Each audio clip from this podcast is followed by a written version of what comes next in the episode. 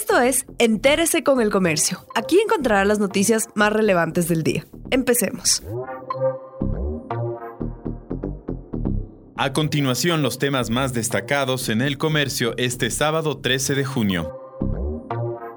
Las cifras de COVID-19 siguen disminuyendo en Guayas. En esta última semana, la provincia tuvo menos de 60 contagios por día, un registro inferior a los 600 casos que llegó a reportar en algunos días de marzo en el pico de la pandemia. El domingo y el miércoles no hubo muertes por coronavirus, según datos del Ministerio de Salud. Especialistas afirman que la aplicación de medidas de protección y distanciamiento social han impedido rebrotes, pese a que la mayoría de los cantones ya tiene un mes en semáforo amarillo. Castillo. Una combinación de clase presencial y virtual ofertan planteles en Quito. Planteles particulares de Quito trabajan en la creación de nuevas modalidades de clase para el próximo ciclo escolar 2020-2021 que comenzará el 1 de septiembre. El aprendizaje semipresencial o blended learning es una alternativa para combinar la asistencia a las instituciones educativas con la educación virtual con el objetivo de procurar el distanciamiento social y la salud de la comunidad frente al COVID-19.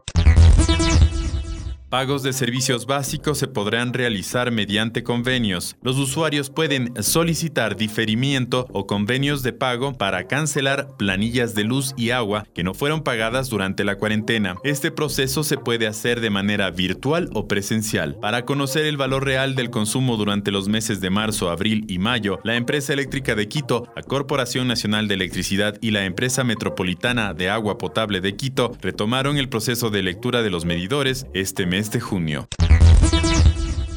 La Asamblea pide que la Contraloría y la Fiscalía actúen frente a denuncias contra legisladores. En el Pleno se prevé conformar la próxima semana una comisión multipartidista para investigar al asambleísta Daniel Mendoza. Antes de que este proceso arranque, las bancadas pidieron que la Fiscalía y la Contraloría actúen con agilidad frente a las denuncias que también afrontan otros legisladores por supuestas irregularidades. La reacción se dio luego de que el ministro de Salud, Juan Carlos Ceballos, durante una comparecencia, afirmara que conoce que hay influencias por parte de asambleístas para la dirección y gestión hospitalaria.